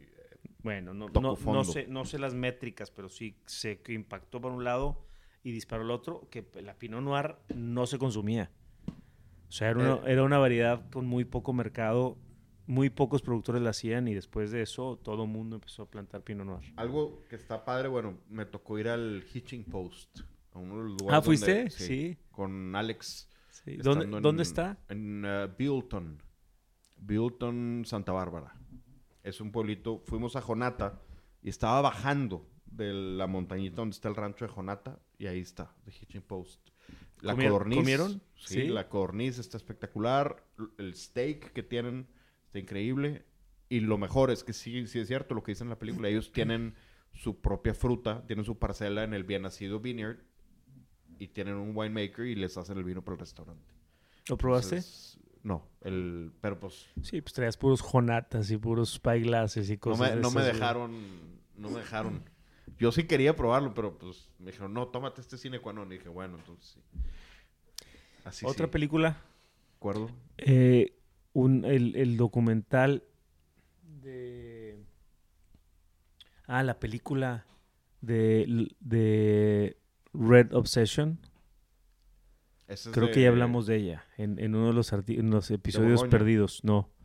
En uno de los episodios que no, que no existen. No, no hemos hablado de, de No. Estoy casi seguro que sí. Red Obsession habla de... Es más, creo que ya la hablamos en estos episodios. eso. De los chinos. de los chinos, de cómo, cómo explotaron el mercado de los vinos de Burdeos con sus compras loquísimas. Tocaste el tema cuando dijimos que se elevaba eh, Ah, el sí. precio. Ah, ese, bueno, la Red Obsession trata básicamente del nuevo mercado que surge en Hong Kong, en Macao, en Shanghai, de millonarios que quieren tener vinos, porque ahora es lo que, o sea, es el nuevo, el nuevo forma de ser importante y lujoso y, Sí. y- Vendo y- seguros, pero tengo mi viñedo. y, y hablan, y es película medio documental. Creo que es más documental que película. O sea, este, porque hay muchos, muchos este, entrevistas y, y me llamó la atención que uno de los, uno de los millonarios que compraron, que elevaron el precio de la FIT 99, creo que era el que tenía las dos, las dos caritas, los dos, Ese es el, el el 99. 99. Compró todo lo que había y pues encareció el precio. Y es uno que se hizo millonario haciendo juguetes eróticos. O sea, era el principal productor de juguetes eróticos en China que vendía en todo el mundo. Y se era súper rico. Y él creía en la fortuna. Creo que no sé si era el de Beischevel, que, que porque, porque para ellos el dragón y el barco significa como algo trascendental y de buena suerte. O porque ten- o, o- El- o el- la noche y la, el día. La noche y día porque tiene el simbolito que parece el infinito, que para ellos el 8 es muy importante. Y, to- y todas las cosechas 2008, me parece que eran 2008, pues todo el mundo las quería comprar porque el 8 era... Es el año de la rata. En el calendario chino. Sí. El, el 8. El 2008 es el año de la rata. Yo no sabía eso. Sin agridulce. ¿Otra? ¿Estás- ¿Tú estás... Te- es que tengo seco, una, pero ¿verdad? con esa quiero cerrar. Eh, porque está la de Sour Grapes de Rudy Kurniwan. Ah, muy buena. Muy buena. De falsificar Sí, vinos caros. Sí, eh, eh, ahí, por ejemplo, en esa película, apúntala también. Sour Tú y yo conocemos a dos personas. Tenemos dos personas en común que le compraron vino de aquí de Monterrey. Le compraron vino a ese señor. Probablemente tú no sepas. Al final de esto te digo. Sí. Uno de ellos es Diego de la Peña. Y el otro es Humberto Falconman. Y el otro se llama Mauricio. No, no, no. Eh, es muy buena Bueno, por el tema Muy de buena porque cómo se metió entre la gente. el cómo güey. la gente le compró todo a un malayo que llegó hablando bonito de vino y sabía, digo, era un güey que sabía catar muy bien y que tenía algunos vinos buenos y se compró al- a la crema este De San de, Francisco. de no de Nueva York No, San Francisco. a San Francisco, se los compra, les vende lo que quiere, hace catas con vinos y les empieza a cobrar y a vender y se los, se los ensartó a todos hasta a la casa de subastas. Y a Bill Koch, o sea, que dice en el, en el documental, dice, aquí están los vinos falsos. Lo tengo nada más como un recordatorio para decir que soy... Sí, güey, sí. Y era el de Jefferson. No, ese es otro. Ese es otro güey. Ese fue Hardy Rodenstock, un Esa alemán. sí era una mentirototota, obviamente. Sí, güey. Y también de ahí- 1797, ¿verdad? Era 1700... no, 76. Por lo... No, por Jeff- el de Jefferson. 76 era por el año de la independencia. Era No, un pero- año simbólico para la República. Pero ese, eso. ese fue... Se llama Rudy Kurniwan y al que estafó fue a Keith Forbes y a Michael Broadbent, que se murió hace dos años Sí. Em, se nos adelantó en el camino. se nos adelantó Michael Broadbent. Qué bueno, ya, ya nadie le pudo investigar cosas. Ya, se fue. Se enfrió. El episodio de Rotten en Netflix, ¿lo han visto? No, Está bueno, no he güey. visto la, la Está muy bueno porque habla de los vinos a granel, de los vinos sin denominación de origen. Velo. Habla de, de todo este escándalo que pasó en el sur de Francia, que muchos productores estaban comprando, no, estaban comprando vino, no, estaban vendiendo su vino a Rioja y a Ribera del Duero y hacia otras en, en Italia, este, para que otras denominaciones fuera de Francia hicieran su vino y tuvieran, pues lo compraran muy barato, en vez de darle fuerza a la denominación de origen de Languedoc y de Rosillón y de Sudoeste y no sé cuál otra. Y entonces se forma un movimiento, ¿tú lo viste? No. se forma un movimiento de vigilantes o de, ¿cómo se llaman los, como los que tenemos aquí en Michoacán? Autodefensas. autodefensas. Se formó un movimiento de autodefensas que entraban, hacían terrorismo a los, a los que compraban vino. Creo que compraban vino del sur de, de La Mancha, de cuenta, para venderlo. Y empiezan a, a entrar a las, a romper en sus bodegas y a destruir y a, a tirar, a romper vino. ¿Cómo se llama? Para... Rotten. Pero Rotten es el- el- la serie. ¿no? La serie se llama Rotten y hay varios capítulos. Ay, el capítulo de los aguacates está buenísimo, güey. Tristísimo, muy triste. Por lo mismo el narcotráfico. Del narco, del narco en México. Eh, Un saludo por lo a los aguacateros. A todos los aguacateros. Yo No, tengo- claro, güey, son no, héroes, cabrón. Yo son tengo héroes. un cliente aguacatero, este... No, genial producto, genial producto. Sí. Eh, ¿Qué te iba a comentar? Hu- hubo también hace muchos años, cientos, una revuelta en Champaña, creo que por los precios del- del- de la misma, en donde igual recurrieron a romper botellas. Me imagino para elevar el precio, algo así, ¿no? Bueno, estos. Esos fueron los... En 1911. Que hubo mobs que asaltaban camiones que no, era, no eran champán. Era vino de... Era muscadet que iban a hacer pasar por champán. Y había vigilantes que tiraban los camiones al río y... Bueno, en esta. En esta de Rotten. Se ve. No sé si se acuerdan. Yo lo tengo grabado porque lo vi en su momento en, la en las noticias. Que se van a. A protestar. Y se llevan tanques de vino a París. Frente al, al Palacio de Agricultura. Y que rom- abren los vinos. ¿No te acuerdas? Que tiraron cientos de miles de litros de vino tinto en las calles. ¿Hace cuánto fue? Trein- 30 años, yo creo. En los tenía 90. seis yo. Chécate eso. Muy improbable ve- que lo haya visto. Velo hoy y nos comentas en el próximo episodio un poquito sobre, sobre la Rotten. Ya me acordé de la película que quería, con la que yo quería terminar. ¿Cuál? Bottle Shock. Ah, De, chinga, güey. De Santa, eh, Chateau Montelena. Sí. Qué buena película. Que sale Bo Barrett. Sí. Bo Con- Barrett chico. También. Con el problema de, del, ¿cómo se le llama? El pinking, ¿no? ¿Qué Lo- nos pasó Los, ¿a quién? aquí? Aquí con el Pinto nos pasó. No, no, con el, el que enfriaste. El, el- Ah, nos el pasó aquí, sí, el Hermitage. Nos Los pasó leucofenoles. Leucofenoles que se con, con oxígeno se tornan rosas o ¿No la cafés. viste? No, Vela. ¿No, vis- ¿No viste Bottle Shock? Bottle Shock? no, no. Del. Judgment of Paris. Eh, Ok, conozco la historia, pero no... También Muy debe bueno. ser la historia muy... Está muy... ah, Ficcionalizada, sí, sí, ¿verdad? O sea, El- haz de cuenta que el- son Superman, Batman y el Hombre Araña, güey. Hay una los- escena muy los, buena. los productores de Napa son los héroes, güey, Son los que salvan el mundo, güey. lo- Está, está un poco exagerada. no, y y Steven Spurrier es, ¿cómo se llama el actor este británico que se acaba de morir también? El que salía en Harry sí, Potter, sí, sí, sí. no. que era malo. Sí, Eh, el que era el, el, el Sal- maestro malo de Harry Potter, el que salía así. Ajá, ¿Quién? era él, pero ¿cómo se llama el actor? Eh, Pues no, No, sé. pues nadie sabe. no, es una leyenda Sí, británica. güey. sí. Ahorita nos dice Saman- Pero- Samara. Sí, casi siempre... Pues Alan Rickman. puras fantasías, ¿no? Este... Pero fue real, güey. No, fue real el resultado, los porqués, la actitud de los productores, de los... Sí, Eso ya es la narrativa que envuelve el regalo. Sí.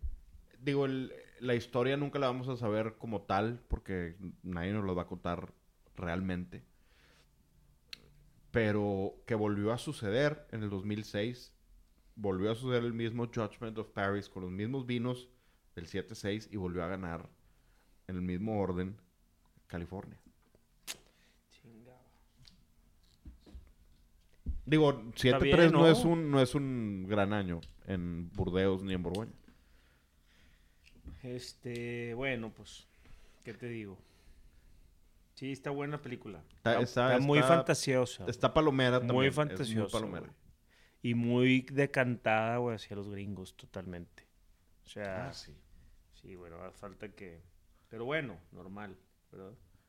O sea, que- Otra, Ya. otro documental chingón, Mondovino. Ah, ese, híjole, ¿sabes quién me lo enseñó? José Castrillo, acá, tu vecino. ¿No lo viste aquí? ¿No estás, tú no trabajas aquí cuando hicimos una cata de homage a Jack Perran contra, contra 100 Acre? No, Aquí arriba, no, no estaba yo. ¿no estabas? No me ha vuelto Aquí loco. estaba la, los, todos los amigos de, de Little White Market. Estaba Adrián, Richard, El Arqui, Juan Pablo, Juan Manuel, eh, Pura joyita. eh, Checo. No, hombre, estaban los amigos aquí y, y les y puse el, vimos un día en la hora de la comida el documental, pedimos tacos del papalote y abrimos un homenaje a Jack Perran 2003 no 2006 Había seis aquí. 2006 Me acuerdo perfecto. y había un y había un eh, 100 Acre 2006 también y los probamos lado a lado después de ver el documental. Wow, ¿En cuánto estaba 100 Acre en ese entonces? tres mil pesos, güey, una cosa así. Ahorita están 20. Sí. Este, ese, ese, ese es otro documental que les recomiendo muchísimo ver. Y habla de, de básicamente de Robert Parker, Michel Roland contra los grandes vitivinicultores de Europa. Chingona.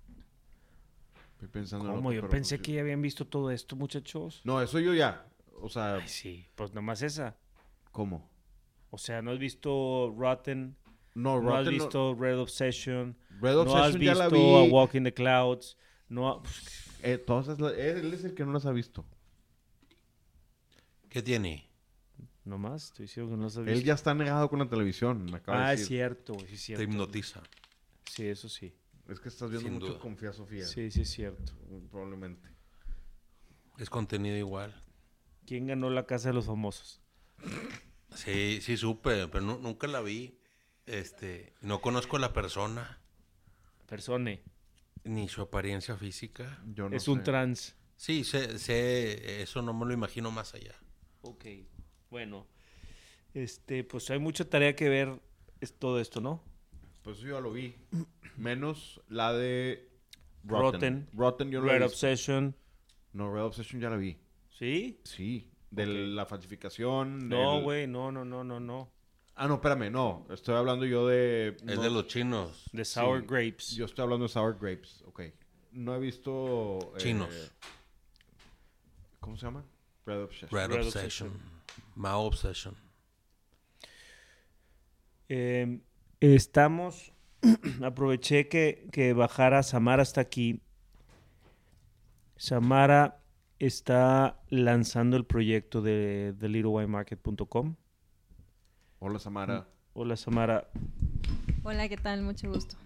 Y Samara es una, una persona que es eh, pues muy clavada con proyectos y nos, nos aceptó agarrar este proyecto para lanzarlo y llevar la experiencia de la gente que viene a The Little Wine Market y que antes la atendía Diego o yo, hoy Mars o Flavio, que, y que viven estas experiencias de, de- de- de ver historias, de pasar por aquí y... Qué bueno y- que me recordaste cuando yo...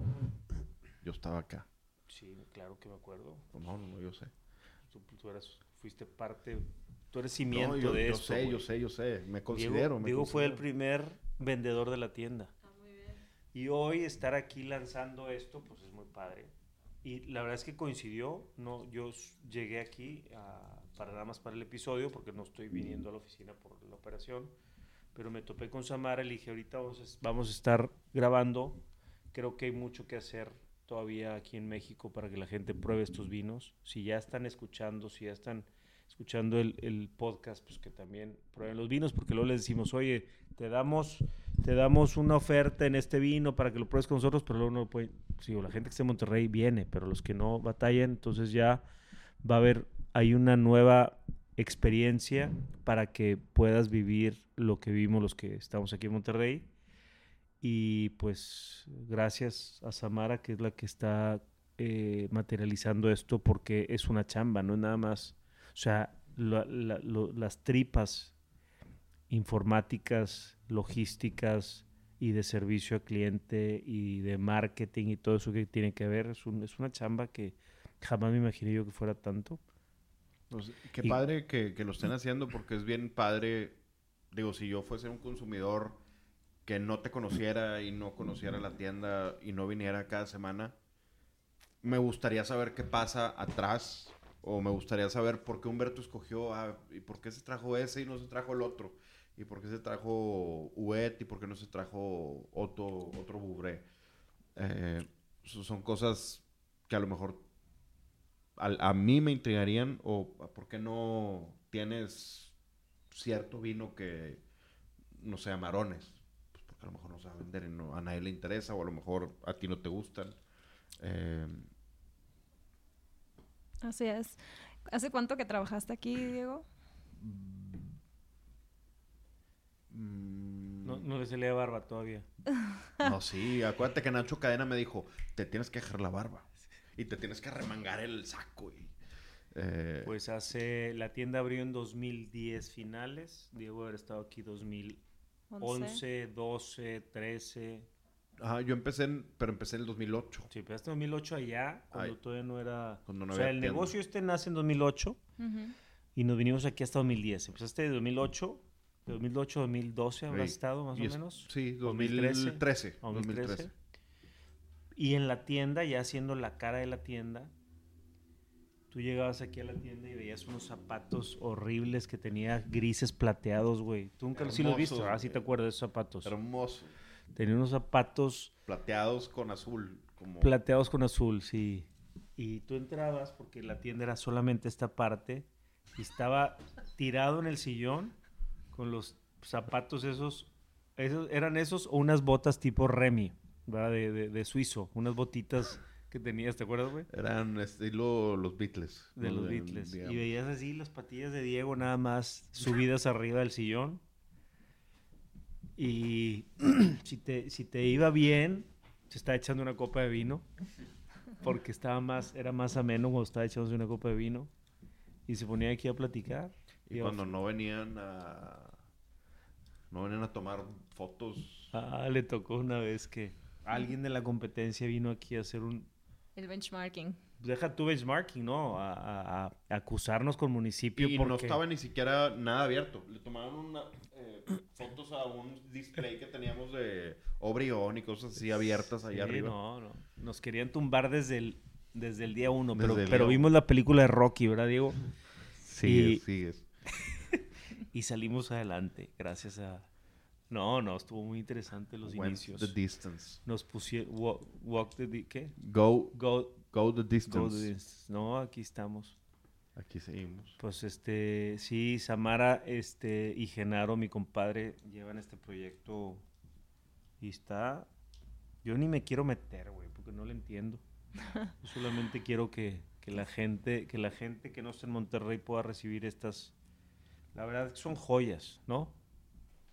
Este, a ver, si nos quieres platicar algo de lo que estás haciendo con la tienda. Sí, bueno, primero que nada, pues gracias por, al contrario, o sea, invitarme a, formar o ser parte de este proyecto. Yo actualmente me dedico a esto desde hace dos años, todo el tema de crecimiento de empresas digitales. Y bueno, para mí, obviamente, siempre es fascinante porque me encuentro con diferentes industrias, ¿no? En este caso, pues bueno, estamos trabajando con lo que es el vino eh, evidentemente, como bien lo cuentan en cada una de las historias y en cada uno de los episodios que han tenido en el podcast, pues detrás de, de cada vino siempre hay una historia, ¿no? Hay un viaje, hay una bodega, este, sabores, olores, texturas, ¿no? Entonces, prácticamente nosotros a través de la página de internet, eso es lo que queremos transmitir a toda la gente que, que es vino curioso o que finalmente está interesado en este universo, ¿no? Eh, recientemente en México yo creo que tenemos muy pocos años que realmente la gente está interesada en este tema y cada vez somos más, ¿no? Entonces, bueno, finalmente la idea es llevar todo este conocimiento, todo este aprendizaje, toda esta gama de sabores, eh, países, colores, etcétera, para que, bueno, todas las personas este, puedan tener acceso a, a estos vinos. Y bueno, finalmente pues invitarlos, ¿no? La página muy fácil, www.thelittlewinemarket.com. Y pues ahí pueden ya encontrarnos. Ya estamos prácticamente hace ocho días hicimos el, el estreno, entonces pues ya, ya nos pueden encontrar. Enviamos a cualquier punto de la República Mexicana. Este, esperemos que lo que encuentren ahí pues sea de su agrado. Cualquier duda, cualquier comentario, nos pueden escribir siempre a las redes sociales o también a nuestro WhatsApp, que bueno, eh, la gente de aquí de la tienda se encarga de contestar personalmente. Cualquier duda, cualquier sugerencia. Este, estamos bienvenidos y pues adelante, ¿no? Cualquier comentario me parece que es muy válido. Eh, ahorita estamos como justamente en esta parte donde estamos afinando la experiencia de usuario y me gustaría mucho también escuchar sus comentarios al respecto, ¿no? Nos queremos convertir en la plataforma número uno o la selección principal de México para los vinocuriosos. Y pues bueno, prácticamente eso sería. ¿Te parece que si en vez de vinocuriosos empecemos, acuñemos tu palabra, la mafia? La mafia. La mafia. La, la familia. La familia. La familia. Sí. Somos Así más, más que curiosos, son familia. Ok, Digo, sí. pues se puede confundir con la de Charles Manson, pero ojalá y no ha- hagan las cosas bien. Sí, el, el- el punto yo creo que es sentirse parte de la comunidad, ¿no? Sí. Tal cual. De Little Wine Estoy viendo la página y se ve bien padre, se ve bien diferente. Qué bien. Estoy Recomiéndanos, quiero, Diego. Quiero interactuar en la página, o sea, Viejo Mundo, Italia. Tenemos para todos los gustos y, y todos los sabores y todas las Compra ocasiones algo. especiales. Sí, realiza tu primera compra. Pero que, o sea, me meto y compro y Compra algo, a ver cómo te llega. no pues vivo aquí y al lado. cuéntanos. No, pues para que veas cómo te A llegó. ver. Envíale a, a alguien, un familiar. Ok, ahorita, ahorita acabando le, le envío a alguien. A ver qué pasa. Pues muy bien. Muchas gracias. No, gracias a ti. dejo. Gracias a ti, Samara. No, a ustedes. Gracias. Muchas gracias. Mucho gusto. Hasta luego. Felicidades. Bye. Estamos probando. Bueno, ¿vas a decir algo? No, di, di tú. Fel- Qué bueno lo de la página. eh, está a todo dar. Porque siempre, obviamente, al podcast preguntan. Y, oye, ¿dónde lo compro? Pues en The Little Wine Market. Y luego me preguntan a mí y yo, ¿cuánto cuesta? Y me dijiste, "Eh, pregúntame, güey. Y yo, puta madre. Pues sí, es cierto. Pues es que me sé más o menos el rango de los precios. Sí. Más no me sé. No, pues ya ahorita está muy fácil. Se meten ahí y, y ahí están los precios. Y ahí está todo el, todo el atole. Estamos probando Maretinto 2021, elaboración natural. Se hace muy poquito. Es un vino que... que No se te hace raro, perdón, que conservó la temperatura muy bien la botella. O no sé si es el, estaba muy... Estaba el caldo. el caldo, güey. me dice- Me caga esa palabra. ¿Qué Yo estaba, caldo? con- yo estaba ¿Te contigo. acuerdas? yo ¿Te acuerdas? contigo. ¿Qué caldo? güey? Y el güey, llegó alguien... Recomiéndame un buen caldo. no, que te, que te dijo, no, no, es- te estaba vendiendo vino. Ah, sí, sí, no, sí. sí. nuestros caldos son, y tú, ¿qué caldo?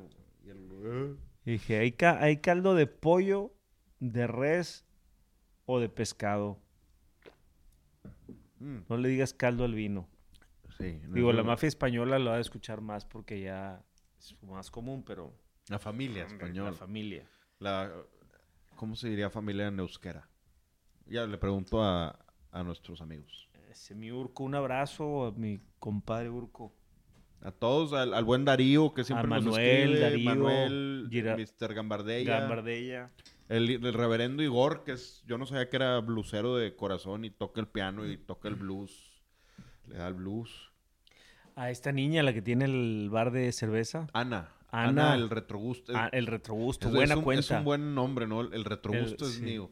Sí, sí, está, no, está padre. está Hay buena. cosas que dices, "Ta, me hubiera gustado quitar, ganarle ese nombre. Como a José le dije, me hubiera, gastado- me hubiera gustado yo ponerle algo ícaro. Me gusta esa historia. Eh, y ahora tengo una canción que lleva el nombre de un vino de José Durán, ¿Cuál? ¿A la rota? a la rota. Sí. Y le dije, me dice, por eso ha de ser muy buena, ¿verdad? Le dije, no la he escuchado, pero ¿Ya está arriba? no, no, no, no. Falta. ¿Cuántas tienes arriba ahorita? Ahorita hay tres, pero ahorita estoy grabando, ya, ya, ya van cuatro, me falta una ¿Cuál, para cuál subir es la los- tercera? Porque yo nomás tengo, tengo la del mío, tiene sed y... Se llama En la Estación, esta. Ah, esa- La tercera es Boomerang, es un surf, surf rock. Ah, esas sí, esas tres ya las Esas escuché. tres ya están. O sea, falta la estación subirla. se llama En la Estación, la otra se llama A la Rota, eh, la otra tiene... Falta ahí el, el nombre. Eh, y la otra estoy por definir también el nombre, porque ya tenía un nombre, más la letra es de otra canción que ya tenía, pero se la puse a otra música. Entonces, ¿quién- ahorita te la enseño para que escuches. Tiene ahí varios, Muy varias buena, cosas. muy buena música. Un saludo al buen Íñigo, Riz- Íñigo José María Rizopatrón Cepeda. Un saludo, querido Íñigo. Es un, Hizo, es, un, es un artista. Es un artista. o sea, y pues ahorita ya es el tecladista de Planta y Jumbo. Y de... ¿Con quién más? Con Chetes y con varios más ahí que... Aquí anda mi cuñado tocando, creo.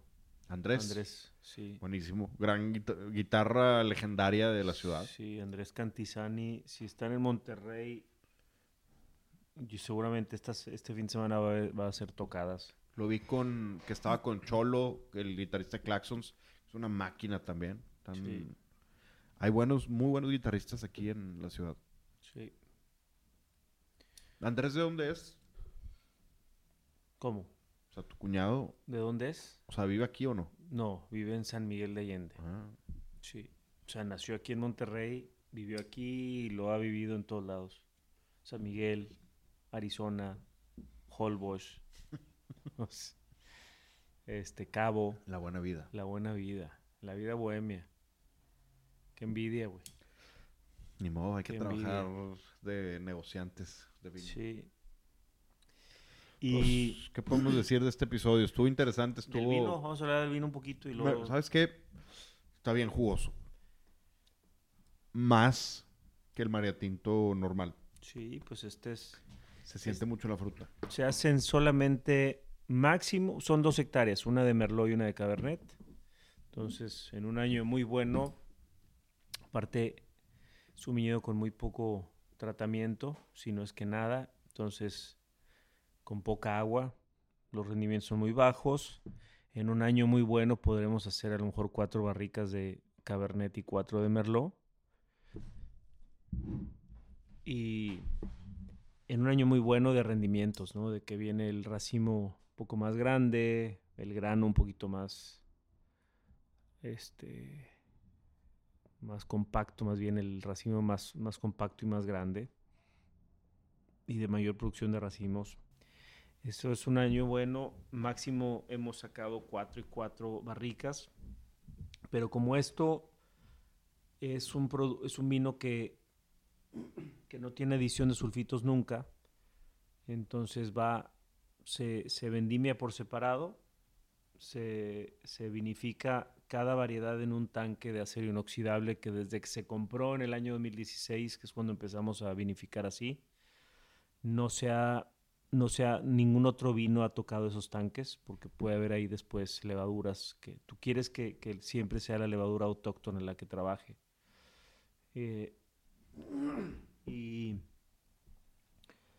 y se hace, el vino hace una maceración prefermentativa, tienen chiller, entonces pues se prende el frío para que el vino pueda hacer una maceración prefermentativa y tener una extracción importante de taninos, ya que como no va a haber sulfitos, pues el tanino te sirve como antioxidante natural. Hacemos una extracción de, de cuatro a seis días, dependiendo de cada año, y después se apaga el, el frío y se deja que arranque la levadura natural. Eh, es una levadura que ya le hemos entendido un poco mejor, trabaja entre 6 a 8 días, fermenta totalmente. Ahí ya empieza a haber un poquito de control de temperatura para que no se vaya tan rápido y sigamos haciendo extracción de aromas y de colores. El vino termina, se prensa, este, se prensa y se va directamente a barricas nuevas de roble francés. Y la intención de que vaya a barrica nueva es que, como no hay la protección de los sulfitos, pues no quieres tener contacto con otras levaduras, hongos, bacterias, o sea, con otra micro- microbiología, ¿no? Para evitar un extraño en barrica o en botella. La, botella, la barrica se llena a tope y se cierra, no se vuelve a abrir hasta tres meses después. Y tres meses porque no queremos que haya tanta presencia en la madera, ¿no? Porque pues aquí lo que tiene que predominar es la fruta. Eh, y se siente, se, siente muchísimo la fruta, se siente la, el frescor, la acidez. Siente esa frescura que, buscas, se siente totalmente que fruta roja, muy... muy cruda, muy- fruta roja Exacto. cruda. Sí. Esta levadura hace eso. Eh, las levaduras de laboratorio, que no tiene nada de malo, pues como que ya el perfil frutal lo define mucho, ¿no? Ya es más zarzamora, mora azul, frambuesa, cereza, como que son más, más finos los aromas frutales.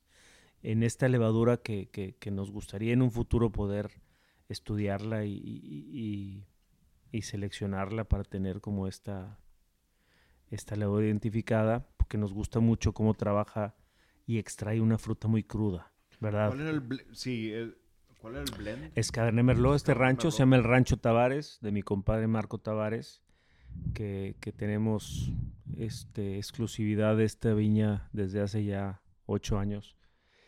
Y, y es un viñedo muy bonito. Está en, sobre la carretera número 3, la que conecta Ensenada con Tecate. Y, y está bajito de Viñas de Garza. La puedes ver sobre la carretera. Pareciera que es propiedad de Viñas de Garza, pero está separado. Que Eh, Viñas de Garza está Arriba, ¿no? arriba. Sí, esta es la que está sobre abajo. Ya. Y, y, este, entonces el, los, los- el, el blend, pues es, son en un año de buena producción. Este es 21, aquí logramos sacar eh, cuatro barricas de cada, de cada lote, pero se oxidó una barrica de Cabernet, porque pues tú lo metes en barrica, lo cierras y como son barricas nuevas todavía no, no sabes qué tanta porosidad o, o- o permeabilidad de, aire va a tener. Y este, es, es, es- es probable que se oxiden algunas barricas, como, como fue el caso del 2021. Porque tú ya no vuelves a abrir la barrica hasta que vas a ensamblar y a meter a, botella. El vino pasa tres meses en barricas nuevas de roble francés, después se hace el ensamblaje, una, una se pasa al tanque de embotellado y se pone frío, nada más para que haya una precipitación por frío de sólidos y va a botella. Cero adición de sulfitos. Es un vino que es 2021, está muy vivo todavía, porque tiene esta protección de, los mismos este, taninos, antocianos, fenoles. O sea, se protege por la concentración propia de, de las uvas. Este, me ha dicho gente, es que pues, se siente la barrica y en un vino natural no debería sentirse, pues yo no, digo, no, no, para mí no, no, es- no excluye, no hay una es- regla, No, no, excluye eso, nada, este... Digo, un purista te diría, es que no debería llevar barrica, pero... ¿Por qué? O sea, por- pues, sí, ¿por qué? ¿por qué Exacto. no?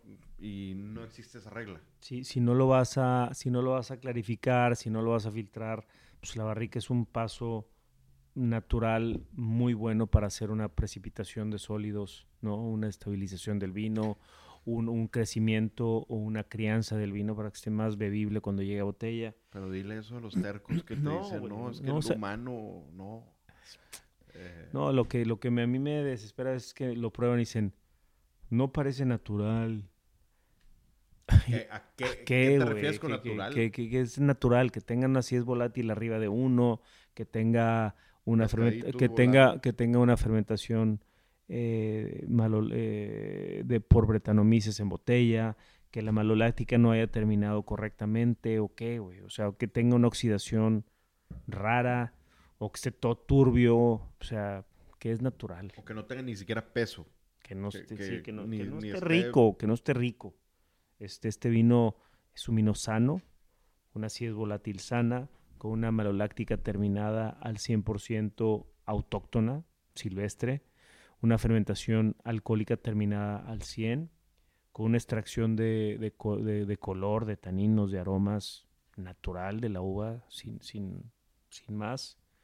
Es un vino hecho como se hacía antes, nada más si no se le añade nada más que el trabajo del hombre de despalillar, dejar que fermente, prensar y embotellar.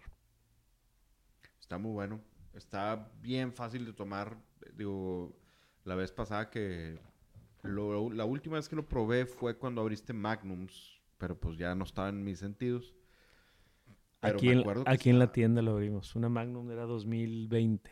20. Y, y estaba bien fácil de tomar. El- el- este está súper fácil de tomar, pero se me antoja, por ejemplo, con barbecue ribs. Como con algo mac and cheese, ese tipo de comida tejana, eh, Tex-Mex. No sé cuál es el, el nombre original de esa comida. Este, me voy a, me voy a echar, este, algo ahorita con, algo así. Se me antojó Dixie's, Dixie está bueno. está rico. Hay otro, hay uno que yo pido por Uber Eats, que creo, si no me equivoco, está por Plaza Fiesta. Se llama Old Jimmy's, no. No, no, no, no. Texas Smokeyard Barbecue. eh, Old Smokies o algo así, una cosa así. No lo conozco, lo busco Eh, ahorita. Se me antojó, fíjate, me El mac and cheese está rico, el puré está rico y el hay sándwich de brisket. Me antojaste. Voy a pedir, am- también he pedido del, de- he ido, a mí, a mí esa comida me gusta más ahí para que no se enfríe. Este, pero el Old Jimmy's también tiene buenas Old cosas. Jimmy's está rico. Sí. Y sí, es un vino jugoso, con una carga tánica importante que, que va a funcionar bien con, con la grasa y con el smoke, Fácil. este, con el dulzor. No hay que averiguarle mucho al maridaje. No hay que ponerse creativos Tan, de más. de más. Jala, sí. No, pues no jalo, ni modo. Y si no, pues puedes aguantarte. Sí. Y esa agüita mineral del Tanaka.